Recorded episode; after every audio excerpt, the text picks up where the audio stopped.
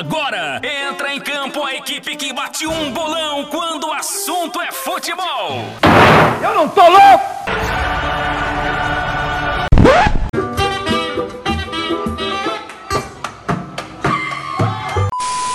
Aqui no Brasil, o Santos tentando fazer a mesma coisa que o Guardiola faz no Manchester City. E está conseguindo. Tá muito engraçado, Claudemir. Olha o gol! Olha o gol! Olha o gol! Olha o gol! Gol! Aquecimento para o almoço, o podcast Olho Gol chega para matar sua fome de futebol com informações sérias e opiniões nem tão sérias assim.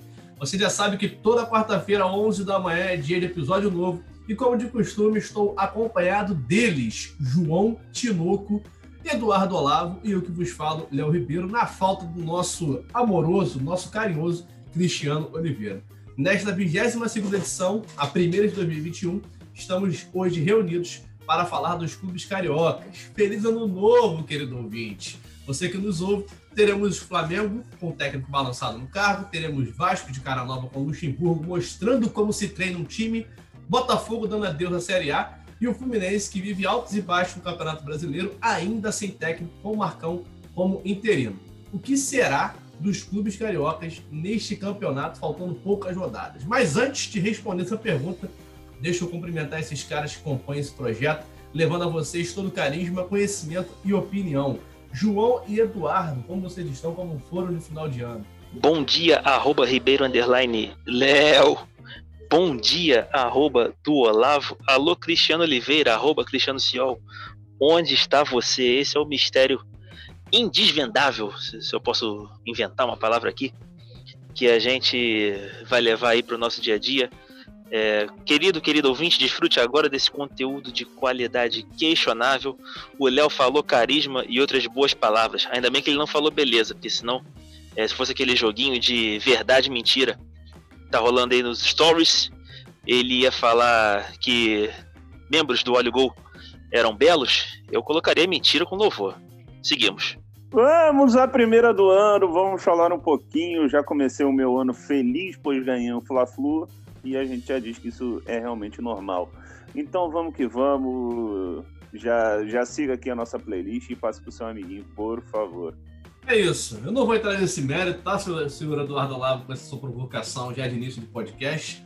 Mas, aproveitando que você já está aqui disponível, já está aqui falando do seu Fluminense, vamos começar por ele, pelo Fluminense, que venceu o clássico contra o Flamengo. Ainda não jogou nessa rodada, joga hoje, quando você está ouvindo, querido ouvinte. Quarta-feira, o Fluminense joga hoje. Claro que a Globo mudou o dia para poder competir com o SBT, porque terá jogo da Libertadores. Então, só passando antes do, do começar a comentar sobre o Fluminense, o que, o que esperar do Fluminense para essa reta final de campeonato, alguns jogos do Fluminense na, nesse restante. O Corinthians fora, como eu falei, o Sport joga em casa, o Curitiba vai jogar fora, o Fluminense é, o manda do Flu, perdão, o, contra o Botafogo, o manda do Fluminense, contra o Goiás em casa, contra o Bahia fora, o Atlético Mineiro em casa, o Ceará fora, o Santos fora e o Fortaleza em casa. Du, eu queria saber de você o que o torcedor do Fluminense pode esperar, o que o time do Fluminense, com essa reta final, pode conseguir conquistar, já que agora a gente tem algumas coisas mais palpáveis para tratar disso. Uma Libertadores, uma pré-Libertadores, se contenta com a Sul-Americana, e aí? Bom, meu querido ouvinte, vamos falar um pouquinho sobre, sobre. Hoje o Fluminense ocupa o sétimo lugar, né? 43 pontos, como já disse o Léo. É muito. Cara, eu, eu tenho muito prognóstico que, ó. Temos o Corinthians fora, dá para ganhar. Esporte em casa, obrigação. Curitiba fora, obrigação. Botafogo, obrigação. Goiás, obrigação. Bahia, obrigação. Tem jogos difíceis. Temos o Galo em casa, que eu acho que dá para ganhar. O Ceará fora, dá para arrumar um empate. O Santos, dependendo do que for, dá para ganhar. O Fortaleza dá para ganhar. Ou seja, são 10 jogos e tem que ganhar os 10. Se ganhar os 10, a obrigação é ganhar 3 jogos. Os três próximos jogos já dizem que o Fluminense vai ou não vai querer dentro desse Campeonato Brasileiro. O esporte em casa é obrigação, o esporte está lá embaixo, não é um time competitivo, não é um time que traga muita, traga muita vontade se o time perder. O Curitiba, assim como o Botafogo, já foi, são os dois próximos jogos. O Curitiba hoje não tem diferença em casa ou fora. o Goiás gente, é um time em ascensão, mas tem que ganhar. Bahia em crise, tem que ganhar, entendeu? Fortaleza em casa na última rodada, obrigação também. Então é o seguinte, eu acho, cara, eu torço muito pela vaga direta, mas eu acho que a gente vai pegar ali aquela. aquela... Não, eu acho que dá para pegar a vaga direta, sendo bem sério, eu tô, tô muito confiante. É, pelo futebol apresentado no segundo tempo do Fla-Flu, né? Que conseguiu equilibrar as ações, apesar do, do, do, time do Rogério Senna ter perdido a chance de golear no primeiro tempo, no segundo tempo a gente viu que equilibrou as ações e mostrou que é um bom time e o nosso querido... O problema é o treinador, mas eu acho que nos últimos 10 jogos dá para aguentar isso aí, tá? E começar com um novo treinador, com novo planejamento, um 2021 diferente, entendeu? Então, acredito sim aí na vaga direta. É, a tabela do Fluminense ela é boa sim. Acho que o Du trouxe bons bons prognósticos assim em relação aos adversários, momento do adversário, mas também tem o seguinte, é, você falou da palavra obrigação, Du, mas eu acho que assim, tem algumas situações. É, a gente está vendo, por exemplo, o Goiás numa franca evolução. Então, ainda o Goiás tentando lutar ainda para sair do rebaixamento, mostra que vem fazendo um bom papel para isso. Vendeu caríssimo a, a, derrota do último domingo para o Internacional, Beira Rio. Então, ele, eu acho que é um jogo chato para o Fluminense, sim. É, mesmo sendo aqui no Maracanã, obrigação. Acho que não, acho que no caso nem Maracanã, né? É lá o jogo. É lá o... Não, Goiás casa é, não, Goiás no Maracanã, não é isso? Goiás é fora, Goiás é lá no Serra Dourada. É fora. É, bom, então já fica um pouco complicado. Ceará também, fora, é um jogo muito encardido. Atlético Mineiro lutando por título, mesmo sendo no Maracanã, é um pouco complicado. Então, assim, é, alguns jogos aí o, o, Fluminense vai ter uma. que você citou que poderia ganhar, eu acho que vai haver uma dificuldade sim. Vai partir para um certo equilíbrio. E, mas pode conseguir resultado positivo, claro. Acho João, que o Fluminense ele pode João, sonhar sim. Minuto, deixa eu só corrigir aqui: o Goiás é em casa, Du. O Goiás, vocês enfrentou em casa, terça-feira, 2 de fevereiro, às 8 horas no Maracanã. Que seja, virou mais obrigação ainda, tá? Virou mais obrigação ainda, mas vai, Zé. Não, é então, mesmo sendo Maracanã, é, mas eu acho que ainda pode ser um jogo duro. O Bahia fora, o Bahia tá muito esquisito, né? Então, de repente, dá pro Fluminense realmente ir lá em Salvador e, e arrumar um resultado positivo. E fecha com o Santos, né? Na, fora de casa, na Vila Belmiro, mas de repente um Santos que a gente não sabe qual vai ser, o, o, que estará o Santos na, a essa altura, né? Se de repente vai ter jogado a final da Libertadores e de repente pode ter sido campeão. Enfim, e mesmo se foi eliminado pra, na semifinal para o Boca Juniors, ou perder uma possível final caso avance é, para Palmeiras ou River Plate, é, o Santos até lá vai ter uma gordura para ainda lutar no Campeonato Brasileiro com mais afinco qualquer, quaisquer é, resultados que aconteçam com ele Santos na Libertadores, então a penúltima rodada do, do Fluminense eu acho difícil. E o Fortaleza em casa, para fechar o campeonato, obrigação de vencer. Inclusive, Fortaleza nessa rodada, eu acho, João, que estará lutando para não cair. Fortaleza vem numa, numa decente, né? É, realmente uma queda muito grande, né? Então, eu acho que a última rodada do Fluminense também pode ser dura por isso, mas tem obrigação de ganhar por estar jogando no Maracanã, então o Fluminense acho que pode sim, querido ou querido ouvinte tricolor, sonhar com uma vaga direta na, na Libertadores, se não, torcer para pegar aquela rabiola ali, caso de repente o Grêmio ganhe a Copa do Brasil e fique em cima, e o Palmeiras também ganhe a Libertadores talvez e fique em cima, para descer alguma vaguinha aí tricolor, quem sabe. Então, o Fluminense hoje só passando para a galera, como vocês já disseram aí, está em sétimo colocado, 43 pontos, vai jogar agora contra o Corinthians hoje. E se ele vencer, vai a 46, não sobe ainda de posição, porque o Palmeiras tem 47, mas fica muito mais próximo da realidade de entrar na, na zona de classificação aí para pré-Libertadores, que o quinto e sexto colocado ainda é pré-Libertadores, tendo o Grêmio ainda que já é a Copa do Brasil, pode ser campeão e conquistar uma vaga direta, abrindo mais uma vaga, e o Palmeiras que pode ser o cotadíssimo campeão da Libertadores desse ano, do ano 2021, né? Esse ano também não. E pode abrir mais uma vaga, então fica um cenário muito melhor, mas para o Fluminense poder se garantir, nada melhor do que andar com as próprias pernas, não depender de ninguém. Vamos passar agora então aqui para o nosso queridíssimo Botafogo, que como eu já falei, está dando adeus ao à Série A do Campeonato Brasileiro 2021. Série B vem aí. Série, Série B, B, vem aí. aí. Fará companhia ao Cruzeiro, que não subiu, diga-se de passagem fará companhia também ao Curitiba, que é o Lanterna. E eu digo isso, galera, porque por mais que ainda tenha alguns jogos para se recuperar, o Botafogo não vem mostrando nenhum tipo de força de reação. Perdeu para o Vasco por 3 a 0 uma vitória bem larga do Vasco. Vamos falar logo depois do Botafogo sobre o Vasco. É, no mesmo momento que perde, na semana que perde, você tem o, o, os vídeos vazados de jogadores na despedida do Honda com churrasco, pagodinho, sorriso, alegria. Parece que tá brigando pelo título, tá tudo flores.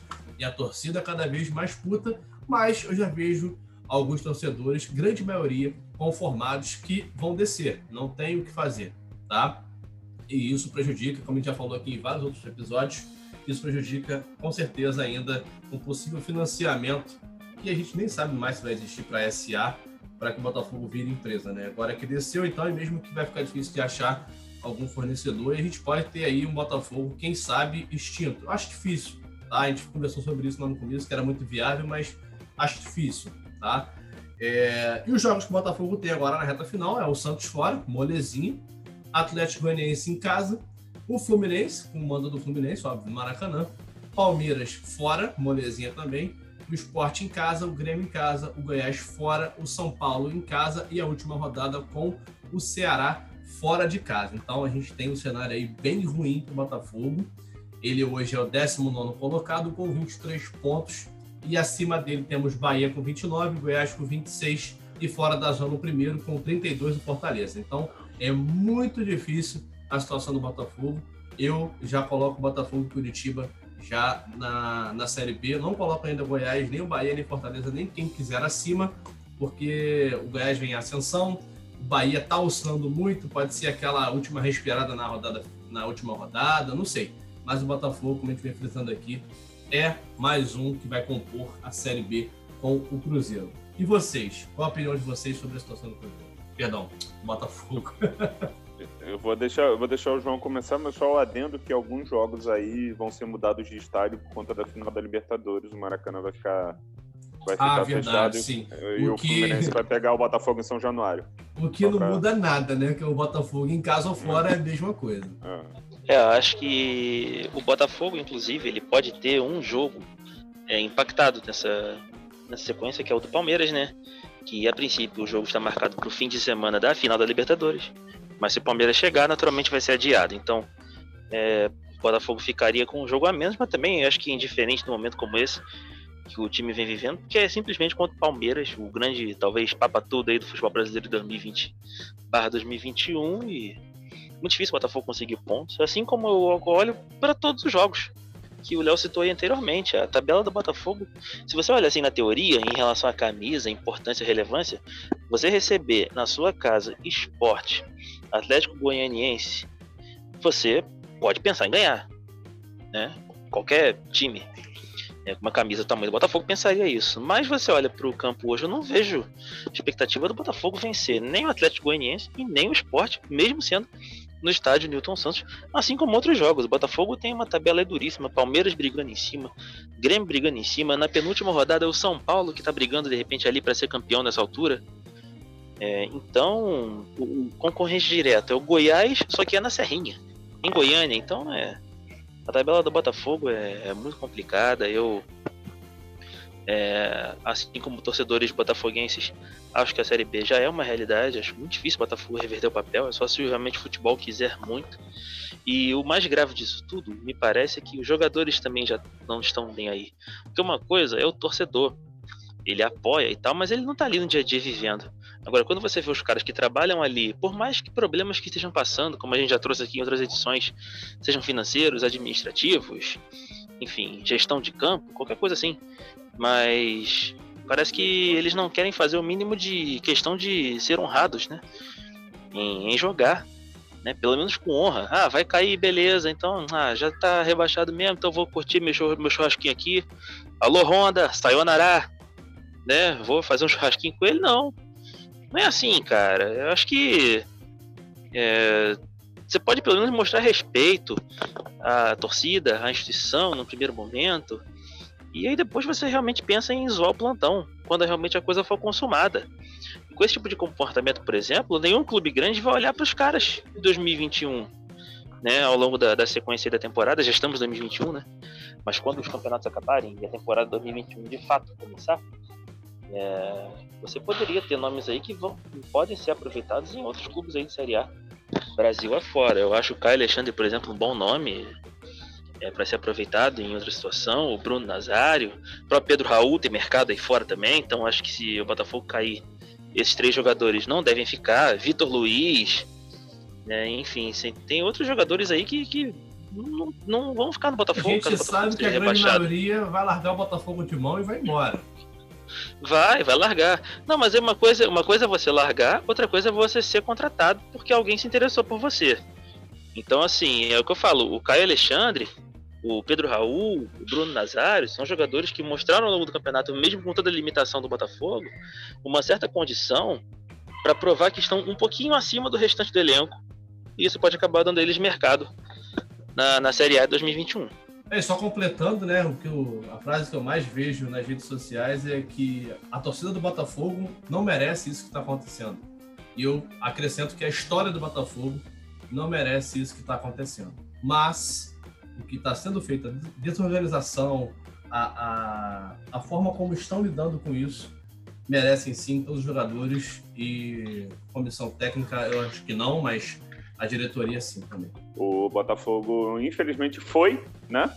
É... Creio que não precisa muito, mais duas rodadas vai. E infelizmente acho que o Fluminense será o, a pá de cal, que são mais duas rodadas aí. E são. É... Enfim, é doloroso ver o Botafogo lá embaixo. A gente, a gente tem a zoação, a gente zoa nossos amigos, mas é muito ruim para o nosso futebol carioca a gente ver o que vai acontecer, né?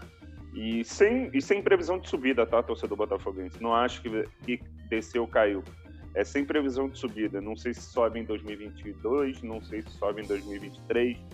É, vai, vão ser alguns anos aí bem dolorosos, porque nisso você vai perder, você vai precisar vender bons jogadores, como Marcelo Benevenuto, você vai precisar vender é, bons jogadores para fazer caixa. Ou seja, é, a situação do Botafogo é para mim, irreversível. Acho que caminha muito para para ficar uma, uma situação que talvez é, sofra igual o Fluminense se bobear com uma Série C, entendeu? É, é muito difícil. É muito Era difícil isso que eu ia falar. A gente só está falando em questões de subir por ser o Botafogo e ser um clube grande. Ponto isso. final. Porque pelo que a gente está vendo em campo, se não houver uma reformulação, que o Cruzeiro está demorando, está andando a passos largos entendeu? É, para caminhar para uma possível melhora, isso eu digo de gestão. Não existe. Quem quiser saber mais sobre o Cruzeiro, pode seguir lá o Rodrigo Genta na, na no Twitter, que é, é, um cara lá de Minas, virou amigo meu e passou lá pelo Tiratenha numa live com a gente. É um cara que sabe muito dos bastidores, inclusive de dentro do Cruzeiro. Então ele pode afirmar com toda a clareza que o Cruzeiro não mudou em nada na sua gestão desde que saíram os pilantras que o afundaram. Então, para o Botafogo, pode ser a mesma coisa. A gente só fala em questão de subir por ser um time grande. Fora isso, não existe mínima possibilidade de se jogar uma Série B que é muito mais competitiva que uma Série A do Campeonato Brasileiro. Já diria Carlos Alberto, né? Vamos falar de nível técnico. Então, é aquele negócio que, que é complicado. A gente vê pelo próprio Inter, que não subiu, não subiu como campeão a gente vê pelo, pelo Cruzeiro, que agora provavelmente não vai subir, teremos Cruzeiro e Botafogo na o Série Vasco também não subiu como campeão. O Vasco, o, Va que... o Vasco, tá, o, o Vasco na última sub, subiu, né, o Vasco de 2014 para 2015 subiu vaiado no Maracanã depois do empate Exato. sem gols com o Ceará. No sufoco. Né? E assim, em suando quarto. bicas. Exatamente. Em quarto, em quarto, isso. Mas não tem, amigo, não tem como. Não tem. Enquanto isso, de contrapartida, a gente vê, será que seria seria, seria a solução? A gente vê o Red Bull Bragantino fazendo um, um, campeonato digno. Será que seria a solução vender, vender o time? Não sei. São muitas coisas que vêm por aí e o cenário, o cenário do Botafogo eu não vejo. Mas é, sabe, sabe aquela, aquela que você bota a pedra, a pedra no pé da pessoa e joga? Fala, lê, sobe, sai da pedra. É o que vai acontecer com o Botafogo daqui para frente. Olha, eu acho a questão de vender o Botafogo para uma marca, né? Eu não vou fazer igual a você, porque nosso marqueteiro esportivo aqui crucifica muito isso. Mas o Bragantino foi vendido. Falei será. Falei será. Não, você falou, você falou a, a palavra da marca antes, né? RP Bragantino. E o nosso marqueteiro ah, esportivo. Tá, tá, tá, ele não é, ele não é adepto ao ponto de jogar marcas aqui sem um dinheiro injetado. Então, para não Tá contrariar, tá contrariar a sua regra, né? é, o Bragantino hoje, assim como alguns times lá de fora que são comprados por essa marca de energéticos, eles têm com o único intuito apenas fazer lucrar, né, com os jogadores. Você vê que não tem, se conseguir alguma coisa, ok, é muito bom, mas eles não têm uma base assim para montar um time competitivo. Você vê que é venda de jogador. É um, um- um- um direcionamento, uma. Como é que eu posso dizer? Um objetivo apenas de lucratividade com os jogadores. Se você que está ouvindo a gente discorda, eu te peço desculpas. Se você acha diferente também disso, eu te peço desculpas. Porque, Thiago, e se você vender o Botafogo hoje com um RB Bragantino, para a marca lá, hoje o Bragantino está em 13 terceiro com 35 pontos. Almeja aí uma Sul-Americana? Pode ser que sim. Ganhou dois jogos importantes. Bateu no, no São Paulo empatou agora com o Atlético Mineiro, que são dois candidatos ao possível título. O cara tá no meio da tabela. Enquanto o Botafogo tá lá em 19 com 23 pontos. E o time do Botafogo, querendo ou não, no papel, consegue ser muito melhor e muito mais custoso do que o time Bragantino, montado apenas com peças que nenhum time queria, vamos dizer assim. Você tem o Claudinho hoje que tá fazendo gol pra cacete, é o artilheiro do time na, na competição. Então, poderia ser uma solução? Sim, mas tem que saber quem tá lá dentro se vai ter essa abertura para deixar o RB Bragantino comandar, como teria que ser com a SA. E a gente sabe que não é assim. É, isso. É, al- algumas coisas são bem complicadas, porque, por exemplo, previsto em contrato, o a RB, né? Não podemos falar a marca que detém o Bragantino hoje, isso, isso inclusive é uma das premissas das mais amadoras e principiantes da publicidade. Você não pode citar marcas quando você não tem retorno em cima delas. Tá? Então, é, por isso que eu justifico Aí, essa minha chatice Expor 2021. Boa, Duda. a, a minha chatice com essa situação. Então, na verdade, o Bragantino, ele teve que prever em contrato a mudança de nome, mas a marca, ela, ela faz coisas interessantes com os times que ela detém pelo mundo. Tanto Salzburg, como Leipzig, o New York também, lá na, na MLS, nos Estados Unidos, é, eles pegam e fazem uma reforma quase que estrutural em todo o organograma do clube, tá? E quando levam isso para o futebol, eles têm uma proposta de tornar aquilo muito mais entretenimento do que necessariamente esporte. Então, eles não são, é, eles não têm expertise de um diretor de futebol, como por exemplo, que vamos dar um exemplo aqui, o Marcos Braz, ser aquele cara meio figurão, malandrão, de tomar um cafezinho com o jogador e fechar um acordo com ele ali de boca na hora para depois fazer aquele acordo oficialmente. Não, aquilo não. É, eles trabalham é, com o objetivo primeiro de grana, depois de esporte. E grana vindo através do entretenimento. Então vou dar um exemplo aqui que eles fizeram.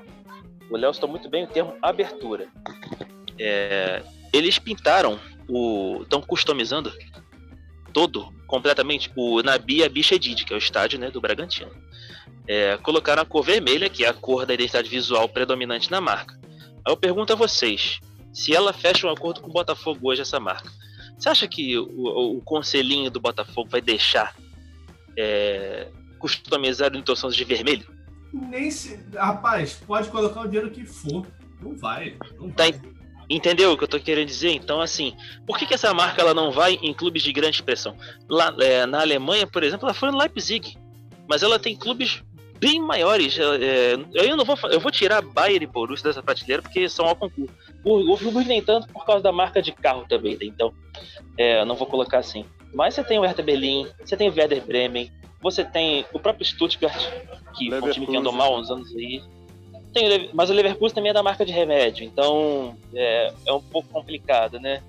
Então acho que Leverkusen tem a marca de remédio, Wolfsburg tem a marca de carro, então são coisas que realmente para você entrar com o seu modelo de negócio são um pouco mais complicadas. Mas clubes que têm um regime estatutário que permitem, na Alemanha nem tanto, porque lá é mercado aberto. Então eu citei Stuttgart, citei Werder Bremen, citei Hertha Berlim, né? São clubes que, poxa, quando a marca olhou assim para Alemanha e falou, não, peraí, eu tenho esses três aqui, mas aí surgiu esse Leipzig aqui como opção.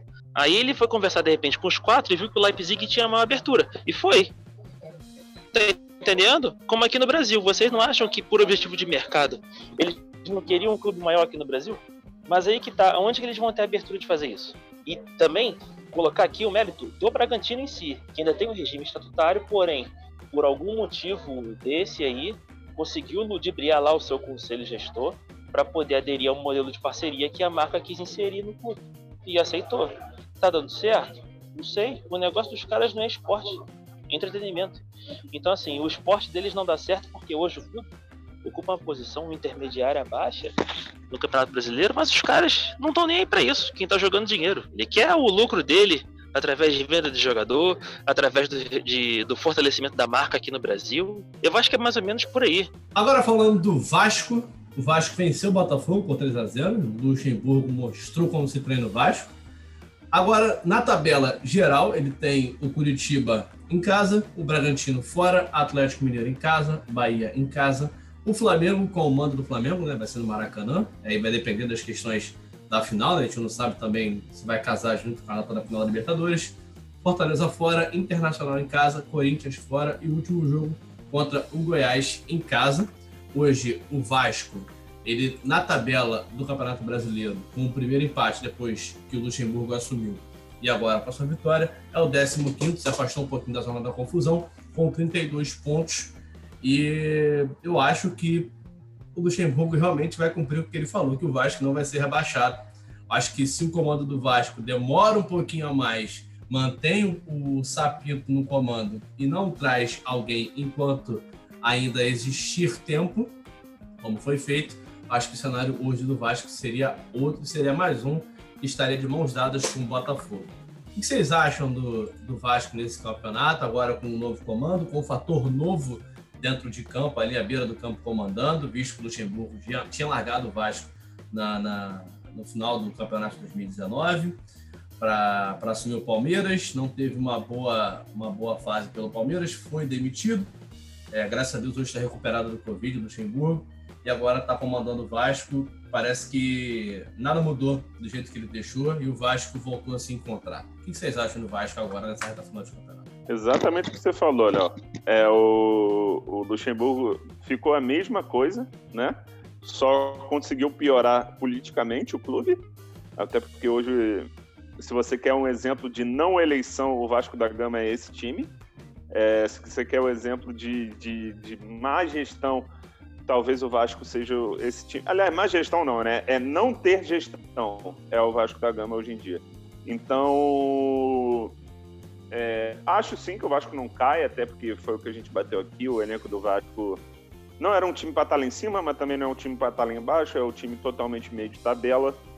E, e concordo com você. Talvez se o Sapin fica mais duas, três rodadinhas, o Botafogo daqui a duas, três cai, o Vasco ia cair daqui umas quatro, cinco, né? Então é, ia ser péssimo futebol carioca, uma penca de coisa. Enfim, é, o Luxemburgo é diferente. O Luxemburgo botou, botou o Thales Magno para jogar novamente, inclusive com aquela célebre frase: O que, que você está fazendo? É, fazendo massagem na mão no vestiário? Vai para o campo porque você não é goleiro. Tipo, naquele famoso não, não, não naquele não a lá, a lá fechou. E é um cara que hoje ele saiu de, de treinador renomado para salvar, né? Eu estava vendo aqui a tabela do Vasco é, dos quatro clubes aqui cariocas, acho que o Vasco ele é o que pega mais concorrentes diretos pelo objetivo dele, né? Que ainda é fugir do rebaixamento. E a maioria deles é em casa. Então eu vou discordar de você, Du, na questão da tabela, que ela pode ser enjoada. Talvez, mas eu acho que por ser concorrentes diretos e em casa, o Vasco, no momento de recuperação, ele pode até prosperar nessas situações. Curitiba, ele recebe Curitiba, recebe Bahia e recebe Goiás. São hoje três concorrentes diretíssimos do Vasco. Né? E acredito que até o final do campeonato o cenário não vai mudar muito. Então ele pode é, conquistar pontos fundamentais contra esses times. E os que ele tem fora são Bragantino, aí eu acho bem, bem duro. E Fortaleza, que o Vasco pode chegar e ganhar. O Vasco pode chegar é, no Castelão e ganhar do Fortaleza. Com o Luxemburgo, que realmente aí eu vou concordar com você, Edu, discordei na tabela, agora eu vou concordar na visão do, do Vanderlei Luxemburgo que está virando cada vez mais um bombeiro, né? Eu, eu, se não necessariamente para tirar do rebaixamento, mas às vezes é pegar para tapar um buraco de mau momento. Né? Vamos falar nem só de rebaixamento, não, mas às vezes um, um time está mal no campeonato, perdeu 4, 5 jogos, é, a torcida está tá cobrando, a diretoria não está satisfeita, e aí você chama um desse aí. Então você sempre pensa nesses caras que são meio que tapa buraco, né? Dorival. Dorival pegou esse estigma também, né? Então, acho que o Luxemburgo tá ficando cada vez mais com essa alcunha. Já vem assim de uns anos para cá, aqui no Brasil. Em 2014, o Flamengo estava, se não me engano, na lanterna ou na, na penúltima posição do Brasileirão. O Luxemburgo veio, deu uma cara mínima ao time e acabou ficando, inclusive iniciando a temporada 2015 como treinador. E também depois foi demitido por uma série de questões que não deram certo. É, esse ano, é, quer dizer, agora em 2019, ele também salvou o Vasco, um elenco muito parecido com o que tem hoje.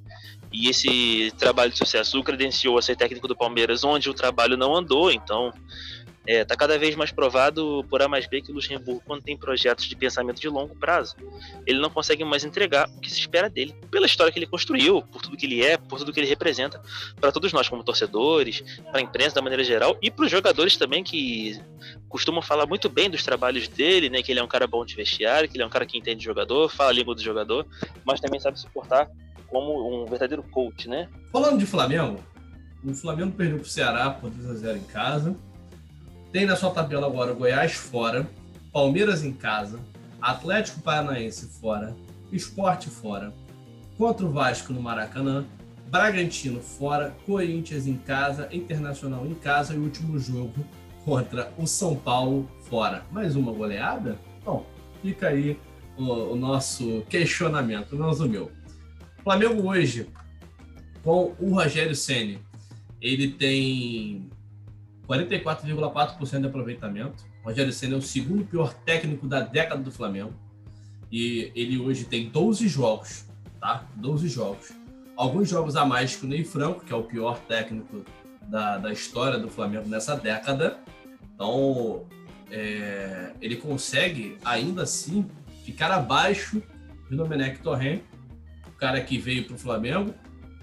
De, muitos dizem que veio com uma grife, né? Por ter sido é, companheiro de trabalho do Guardiola, mas que muita gente está dizendo hoje que, de repente, o Flamengo do Domenech, mesmo com seus altos e baixos no campeonato, tomando muitos gols, seria campeão desse campeonato que está molezinha para levar e ninguém ia ganhar.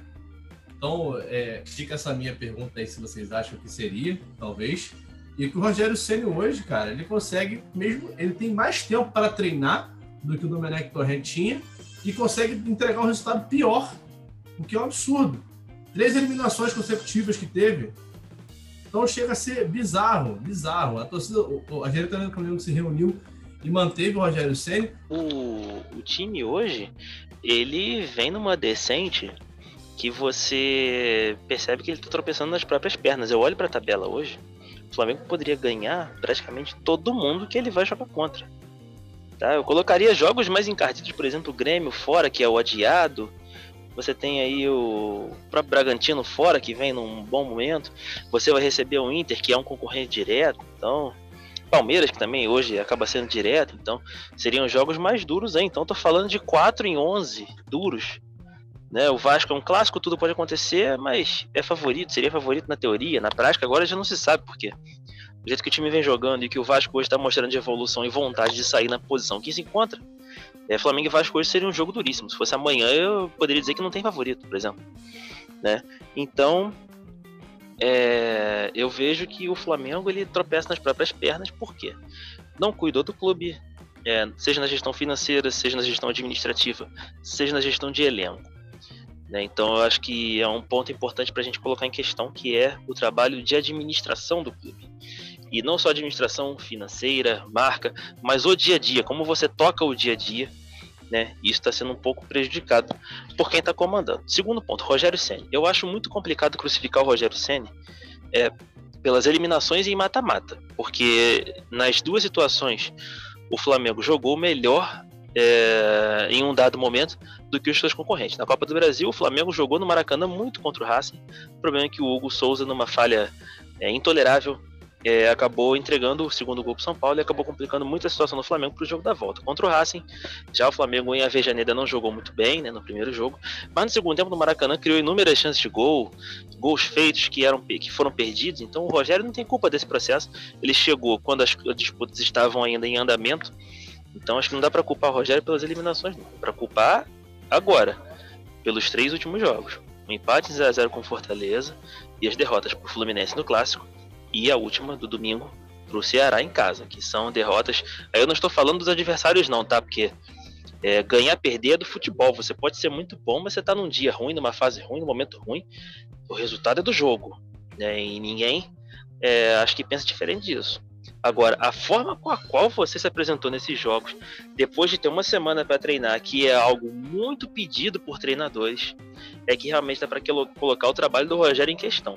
Só o dele? Não sei. Você também pode ter uh, o elenco a pontuar, e aí vem a minha terceira é, observação. É sobre elenco. Um elenco estrelado, é, acomodado porque foi campeão recentemente, o rei na barriga por isso. É, me parece que o fome e vontade tem em um ou em outro, e aí quando você vê que o resultado não acontece, as crises começam a pipocar, essas coisas pequenas, todo mundo gerando boato que o Diego Ribas pediu para alterar o horário do treino porque queria o aniversário do filho. Aí também vem dando relação de Gerson com organização criminosa. São coisas assim é, é, é, graves, né? Mas que vão aparecendo e pipocando porque essas coisas não estão sendo vazadas e como você falou muito bem, é, elas precisam ser blindadas. Tudo, cara, é, tanto o que é bom como o que é ruim precisa ser blindado. O que é o ruim precisa ser mais blindado ainda. Então eu não consigo entender por que essas coisas vêm vazando. É claro, quando a bola não entra, as bruxas, as bruxas, na verdade, perdão, começam a, a aparecer. Então, assim, eu vejo o Flamengo hoje não merecedor a ser campeão brasileiro, mas uma tabela, né, tanto classificação como a previsão de jogos apresentam condições para isso, apresentam. Basta o clube é, rearrumar as coisas é, nas suas internas. Se quer fazer isso, não sei. Eu acho que não. Eu vejo o elenco, vejo o elenco sem disposição. Eu vejo a diretoria não pensando no campo, pensando muito mais na possível reeleição, começar a preparar o terreno para a reeleição, porque já que 2021 é ano de eleição é, na Gávea. Então, e vejo um departamento de futebol em que o seu principal comandante não está com a cabeça 100% do Flamengo. Eu não consigo acreditar que o Marcos Braz está é, tá focado inteiramente em resolver a situação do Flamengo. Talvez isso pode ser um dos pontos de conflito entre elenco, diretoria e departamento de futebol. Enfim, eu acho que muita coisa está acontecendo e ninguém quer tomar iniciativa para poder resolver. Por isso eu vejo o Flamengo hoje à deriva. Eu acho que eu não sei se eu coloquei essa expressão no, no podcast anterior, né, ou aqui em conversas paralelas do nosso grupo, mas eu vejo, se fosse uma expressão, é essa, a deriva. É um barco com os melhores comandantes, com os melhores nadadores, caso é, precise todo mundo ir ao mar, com os melhores, de repente, é, remadores, o bote da melhor condição, que não afunda nem por um decreto. Mas está com um problema que todo mundo, mesmo sendo muito bom, não quer resolver. Por isso eu vejo o Flamengo hoje, se fosse para dar uma expressão, é essa: o Flamengo está à deriva, não tem norte ninguém sabe para onde quer ir e ninguém quer tomar algum tipo de iniciativa. Por isso eu não vejo o Flamengo campeão brasileiro. Mesmo com a sequência favorável, adversários piores, não vejo o Flamengo sendo campeão, não. A luta pelo G4 é realidade. Se eu fosse Flamengo hoje, eu olhava para pré-Libertadores, porque o momento não é bom, né? E os clubes de baixo estão subindo. O Internacional já passou, o Flamengo de lavada já abriu quatro pontos, ocupando hoje a segunda posição. Palmeiras e Grêmio, daqui a pouco depois que os mata-matas terminarem, o Palmeiras hoje tem a semifinal da Libertadores. Depois que passar, vai ter uma gordurinha até a final. Então pode jogar o Brasileirão um pouco mais dedicado. E nesse meio tempo, inclusive, pega o Flamengo. Né? Num campo neutro, porque o Maracanã vai estar fechado para a final da Libertadores. Então o Flamengo já levou o jogo pro, pro Mané Garrincha em Brasília. Então, adversários que estão embaixo estão no momento melhor. E adversários que estão em cima, né, estão em cima. Se o momento é bom, se é ruim, estão em cima. Então você tem que lutar para passar por eles. E eu não vejo o Flamengo hoje com disposição nem vontade para isso. Cara, a situação é essa. A realidade do flamenguista, a realidade do time do Flamengo hoje é brigar pelo G4 para se manter para a Libertadores desse ano agora, né? Seguindo o calendário normal. Porque título mesmo está muito distante, como o próprio Globo Esporte na edição de segunda-feira mostrou que o Flamengo depende de outros resultados para ser campeão não depende mais só dele, porque também quando dependia só dele, não fez por onde merecer. Então, é, a realidade é essa, não existe título. Um dos títulos mais fáceis de se conquistar, como diz o Rei Kraus no seu canal, e ele tem razão, porque ninguém quer ganhar o campeonato, vai cair no colo do São Paulo, vai continuar no colo do São Paulo, quer dizer, ou vai cair no colo do Abel Braga no Internacional. E aí, para vir, né, para dar a munição que toda a imprensa jornalista é, precisa para argumentar que temos sim boas pessoas, bons técnicos aqui no Brasil. Não precisamos procurar fora de casa. Galera, chegamos ao fim de mais uma edição aqui do podcast Olho Gol, já começando bem em 2021. E espero que vocês tenham gostado do nosso conteúdo. Como eu digo de praxe, nos sigam nas redes sociais, arroba do Olavo, arroba João L.A. E João, qual é o arroba do meu Instagram mesmo? Ribeiro Underline Léo. É isso. Muito obrigado a você que nos ouviu. Um abraço, uma boa semana e boa sorte para nossos times aí no campeonato. Valeu. Eu não quero mais, eu não tenho condições. Vamos falar de nível técnico? Traz o Real Madrid pra jogar a Série B aqui. Eu, que, eu, eu, eu afirmo com vocês que ele não ganha. E aí, vocês têm que pagar pau pra mim mesmo. Vagabundo!